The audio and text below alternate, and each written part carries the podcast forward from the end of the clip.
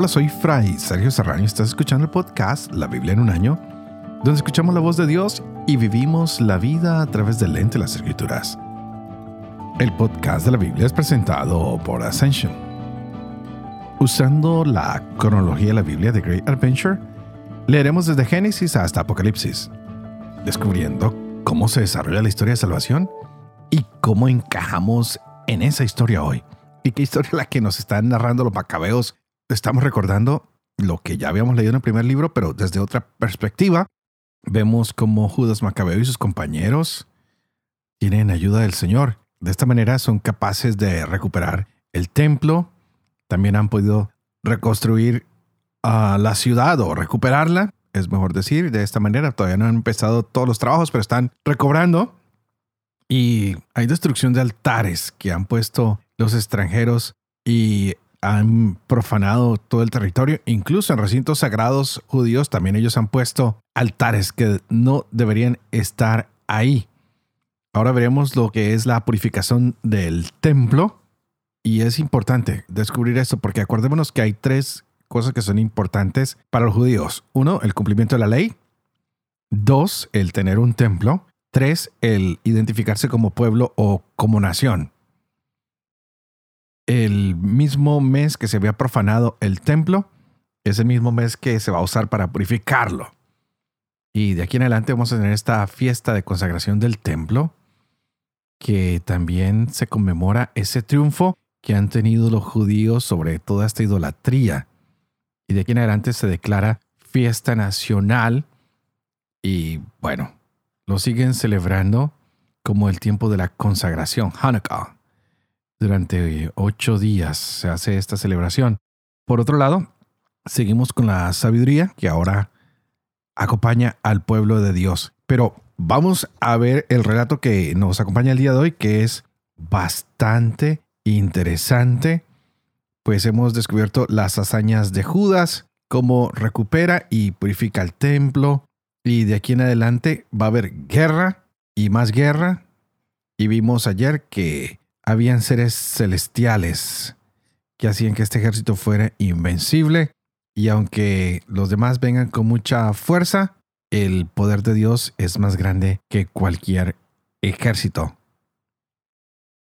Gloriosamente, Dios está siempre de nuestro lado. Que no dudemos eso nunca, que aunque venga la tentación, aunque vengan los problemas, si luchamos con el Señor, estaremos en victoria. Así que hoy preparémonos para leer el segundo libro de Macabeos, capítulo 11. Sabiduría, capítulo 11 y 12. El libro de Proverbios, capítulo 25, versos 8 al 11. Este es el día 308. Empecemos.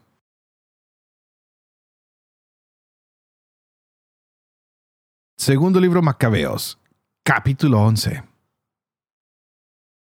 Muy poco tiempo después, Licias, tutor y pariente del rey que estaba al frente de los negocios, muy contrariado por lo sucedido, reunió unos 80.000 hombres con toda la caballería y se puso en marcha contra los judíos con la intención de hacer de la ciudad una población de griegos, convertir el templo en fuente de recursos como los demás recintos sagrados de los paganos y poner cada año en venta la dignidad del sumo sacerdocio no tenía en cuenta en absoluto el poder de Dios, engreído como estaba con sus miriadas de infantes, sus millares de jinetes y sus ochenta elefantes.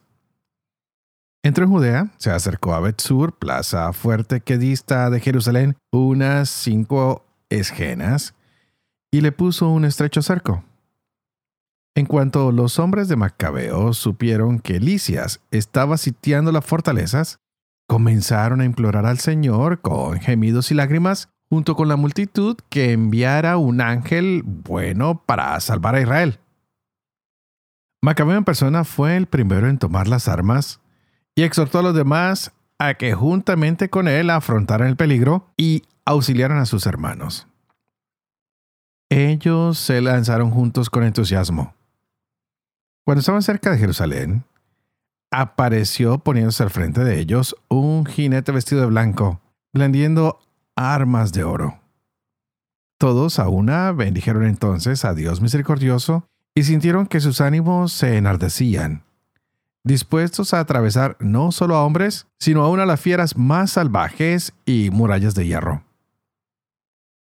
Avanzaban equipados con el aliado enviado del cielo, porque el Señor se había compadecido de ellos. Se lanzaron como leones sobre los enemigos. Abatieron once mil infantes y mil seiscientos jinetes y obligaron a huir a todos los demás. La mayoría de estos escaparon heridos y desarmados. El mismo Licias se salvó huyendo vergonzosamente. Pero Licias no era hombre sin juicio. Reflexionando sobre la derrota que acababa de sufrir y comprendiendo que los hebreos eran invencibles porque el Dios poderoso luchaba con ellos, les propuso por una embajada la reconciliación bajo toda clase de condiciones justas y que además obligaría al rey a hacerse amigo de ellos. Macabeo asintió a todo lo que Licias proponía. Preocupado por el interés público, pues el rey concedió cuanto Macabeo había pedido por escrito a Licias acerca de los judíos. La carta escrita por Licias a los judíos decía lo siguiente. Licias saluda a la población de los judíos. Juan y Absalón, enviados de ustedes, al entregarme el documento copiado a continuación, me han rogado una respuesta sobre lo que en el mismo se significaba. He dado cuenta al rey de todo lo que debía exponérsele. Lo que era de mi competencia lo he concedido. Por consiguiente, si ustedes mantienen su buena disposición hacia el Estado, también yo procuraré en adelante colaborar en favor de ustedes. En cuanto a los detalles, tengo dada orden a sus enviados y a los míos de que los discutan con ustedes. Sigan bien. Año 148, el 24 de Dioscoro. La carta del rey decía lo siguiente. El rey Antíoco saluda a su hermano Licias. Habiendo pasado nuestro Padre, donde los dioses, deseamos que los súbditos del reino vivan sin inquietudes para entregarse a sus propias ocupaciones. Teniendo oído que los judíos no están de acuerdo en adoptar las costumbres griegas como era voluntad de mi padre, sino que prefieren seguir sus propias costumbres y ruegan que se les permita acomodarse a sus leyes, deseosos por tanto de que esta nación esté tranquila, decidimos que se les restituya al templo y que puedan vivir según las costumbres de sus antepasados. Bien harás, por tanto, en enviarles emisarios que les den la mano, para que al saber nuestra determinación, se sientan confiados y se dediquen con agrado a sus propias ocupaciones. La carta del rey a la nación era como sigue. El rey Antíoco saluda al senado de los judíos y a los demás judíos. Sería nuestro deseo que se encuentren bien. También nosotros gozamos de salud. Menelao nos ha manifestado su deseo de volver a sus hogares. A los que vuelvan antes del 30 del mes de Sántico se les ofrece la mano y la libertad para que los judíos se sirvan de sus propios alimentos y leyes como antes. Y ninguno de ellos sea molestado en modo alguno a causa de faltas cometidas por ignorancia. He enviado a Menelao para que los anime. Sigan bien. Año 148 día 15 de Sántico. También los romanos les enviaron una carta con el siguiente contenido. Quinto Memio, Tito Mamilio, Manio Sergio, legados de los romanos, saludan al pueblo de los judíos. Nosotros damos nuestro consentimiento a lo que Licias, pariente del rey, les ha concedido. Pero en relación con lo que él decidió presentar al rey, mándenos algún emisario en cuanto lo hayan examinado para que lo expongamos en la forma que les conviene a ustedes, ya que nos dirigimos a Antioquía. Dense prisa, por tanto, envíenos algunos para que también nosotros conozcamos cuál es su opinión. Sigan en buena salud. Año 148, día 15 de Dioscoro. Sabiduría, capítulo 11. Ella llevó felizmente a término sus acciones por medio de un santo profeta. Atravesaron un desierto inhóspito y acamparon en parajes intransitables. Hicieron frente a sus enemigos y rechazaron a sus adversarios. Tuvieron sed y te invocaron. Bebieron agua de una roca escarpada en la dura piedra, remediaron su sed. Pues lo que sirvió de castigo para sus enemigos se convirtió en auxilio de su propia necesidad, en lugar de la fuente de un río perenne. Enturbiado con sangre sucia, en castigo por un decreto infanticida, les diste sin esperarlo agua abundante, mostrándoles con la sed de entonces cómo habías castigado a sus adversarios. Pues cuando sufrieron una prueba, aunque corregidos con cariño, conocían cómo eran castigados los impíos juzgados con cólera. Pues a ellos los probaste como padre que corrige. Pero a los otros los castigaste como rey justiciero que condena. Los ausentes y los presentes se consumían por igual, pues los embargaba una doble tristeza y un lamento al recordar el pasado. Cuando se enteraban de que sus propios castigos redundaban en beneficio de los otros, reconocían al Señor. Al que antes habían abandonado, expósito y rechazado con burlas, al final de los acontecimientos lo admiraron tras pasar una sed distinta de las de los justos, por sus pensamientos insensatos y malvados que los desorientaron haciéndoles adorar reptiles irracionales y hábiles animales, tú les enviaste como castigo una multitud de animales irracionales, para que comprendieran que en el pecado va la penitencia. Pues bien podía tu mano omnipotente, que había creado el mundo de materia informe, enviar contra ellos manadas de osos o leones intrépidos, o fieras enfurecidas, desconocidas y recién creadas, que lanzaran resoplidos de fuego, despidieran humaredas apestosas, o echaran chispas terribles por los ojos, capaces no ya de aniquilarlos con sus ataques, sino de exterminarlos con su aspecto terrorífico. Y aún sin esto podían haber sucumbido de un soplo, perseguidos por la justicia o barridos por tu aliento poderoso. Pero tú regulaste todo con medida, número y peso. Tú siempre puedes utilizar tu poder. ¿Quién va a resistir la fuerza de tu brazo? El mundo entero es ante ti como un gramo en la balanza, como gota de rocío matutino sobre la tierra pero te compadeces de todos porque todo lo puedes y pasas por alto los pecados de los hombres para que se arrepientan. Amas a todos los seres y no aborreces nada de lo que hiciste, pues si algo odiarás, no lo habrías creado. ¿Cómo subsistiría algo si tú no lo quisieras? ¿Cómo se conservaría si no lo hubieras llamado? Pero tú eres indulgente con todas las cosas, porque son tuyas, Señor, amigo de la vida, pues tu aliento incorruptible está en todas ellas. Por eso corriges poco a poco a los que caen y los reprendes recordándoles sus pecados, para que se aparten del mal y crean en ti, Señor. A los antiguos habitantes de tu tierra santa los aborreciste por sus abominables acciones, prácticas mágicas y ritos sacrílegos.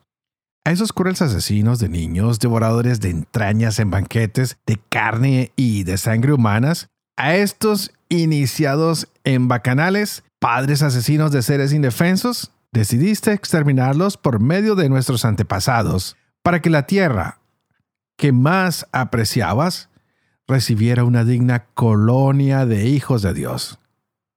Pero también de estos, por ser hombres, tuviste compasión y les enviaste avispas como avanzadilla de tu ejército para exterminarlos poco a poco. Aunque podías haber sometido los impíos a los justos en batalla campal, o haberlos aniquilado de una vez con feroces fieras, o con una orden fulminante, castigándolos poco a poco, les diste ocasión de arrepentirse a sabiendas de que eran de mala ralea, de malicia innata, y de que su mentalidad no cambiaría nunca, pues era una raza maldita desde su origen. Tampoco por temor a nadie indultaba sus pecados. Pues ¿quién podría decirte qué has hecho? ¿Quién se opondría a tu sentencia? ¿quién te citaría a juicio por destruir naciones creadas por ti? ¿Quién se enfrentaría a ti como defensor de hombres injustos? Pues fuera de ti no hay Dios que cuide de todo, a quien tengas que dar cuenta de la justicia de tus juicios. Ni rey ni soberano que pueda desafiarte defendiendo a los que has castigado. Puesto que eres justo, todo lo gobiernas con justicia y consideras incompatible con tu poder el condenar a quien no merece castigo. Tu poder es el principio de la justicia y tu señorío sobre todo te hace ser compasivo con todos. Demuestras tu poder ante los que desconfían de la plenitud de tu fuerza y confundes la osadía de los que la conocen. Dueño de tu poder, juzgas con moderación y nos gobiernas con gran indulgencia, porque haces valer tu poder cuando quieres. Actuando así, enseñaste a tu pueblo que el justo debe ser filántropo, y diste a tus hijos esperanza plena, pues tras el pecado das lugar al arrepentimiento. Pues si a los enemigos de tus hijos, reos de muerte, los castigaste con tanto miramiento y clemencia, dándoles tiempo y lugar para apartarse de su maldad, con cuánta consideración no habrás juzgado a tus hijos, con cuyos padres hiciste juramentos y alianzas de grandes promesas? Así nos educas castigando a nuestros enemigos con moderación para que al juzgar recordemos tu bondad y al ser juzgados esperemos misericordia. Por eso a los que vivían de manera insensata e inicua los atormentaste con sus propias abominaciones, pues se habían extraviado muy lejos por los caminos del error, tomando por dioses a los animales más viles y despreciables, dejándose engañar como niños inconscientes. Por eso, como a niños sin razón, les enviaste un castigo de risa. Pero los que no escarmentaron, con correcciones ridículas, iban a experimentar un castigo digno de Dios. Pues ellos mismos, atormentados e irritados por aquellos que tenían por dioses, y ahora eran su castigo, abrieron los ojos y reconocieron como Dios verdadero a aquel que antes se negaban a conocer. Por eso le sobrevino el peor de los castigos. Proverbios capítulo 25, versos 8 al 10. Lo que veas con tus ojos, no te apresures a llevarlo a juicio, pues, ¿qué harás al final cuando tu prójimo te abochorne? Resuelve tu pleito con tu prójimo y no reveles secretos de nadie no sea que te avergüence el que los oiga y tu desprestigio no tenga solución.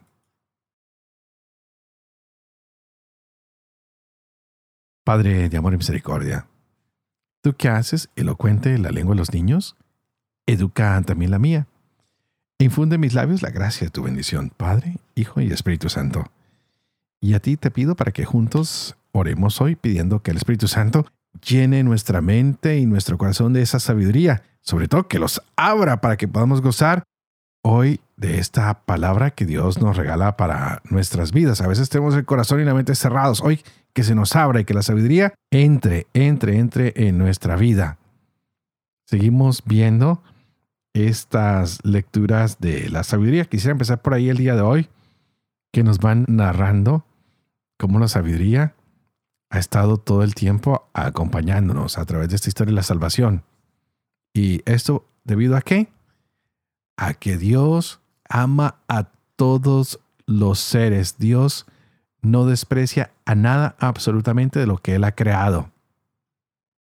Si Él no nos hubiera querido, pues Él no nos hubiera hecho, pero Dios ha soñado con cada uno de nosotros, contigo, conmigo, hasta con los malos, solo que cada uno de nosotros deja que su corazón tome un destino. Por eso hay que pedir que el Señor abra nuestra mente y nuestro corazón, que lo llene de su amor, de su misericordia y que nos vaya mostrando el camino que debemos seguir. Vemos a esta historia del pueblo que se ve acompañado por Dios y quien puede poner su confianza plenamente en Dios, especialmente Dios que es maravilloso y que está castigando a los egipcios a quienes los tenían sometidos. parece que Dios está ignorando un poco las murmuraciones que el pueblo había hecho en contra de él. Y lo único que hace es invitarlos a que permanezcan fieles a Él para poderlos liberar. Siempre la sabiduría parece garantizarnos un mejor futuro. Puede uno pensar que si se somete a la sabiduría, a su voluntad, nuestra situación personal, comunitaria, familiar, nacional puede mejorar. Pero a veces preferimos dejarnos llevar por nuestras emociones, por nuestras pasiones y se nos olvida pedir esta sabiduría que viene de Dios.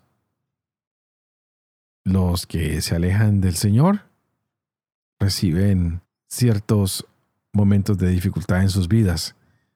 ¿Podríamos llamarlos castigos? Mm, bueno, sí y no. Prefiero pensar que el darle la espalda a Dios nos lleva a un mundo de oscuridad. Cuando volvemos a Dios, nos llega un momento de luz y podemos encontrar una solución a nuestros problemas, a nuestras situaciones. Y es así como lo vemos planteado en estos libros de la sabiduría y, bueno, en todos los libros de la Biblia que Dios nos va corrigiendo poco a poco cuando pecamos, que Él a través de sus correcciones nos va haciendo ver nuestros errores, nos va mostrando en que hemos pecado y nos ah, ayuda a que nosotros renunciemos al mal, al pecado, para que podamos creer en Él y ser beneficiarios de la misericordia que Él tiene para con nosotros, pues la misericordia de Dios supera cualquier justicia y la misericordia de Dios y su sabiduría comprenden al mundo, comprenden a todas las personas, pues ¿quién mejor que nuestro Hacedor no nos va a conocer? Dios siempre se gloria en los que actúan bien y en los que no ah, pone estas pequeñas correcciones y a veces bastante grandes correcciones para tratar de romper su relación con el pecado pero a veces somos de cabeza dura y no queremos ser corregidos. Y por eso ahora quiero regresar un momentico al capítulo 11 que hemos estudiado hoy de los macabeos.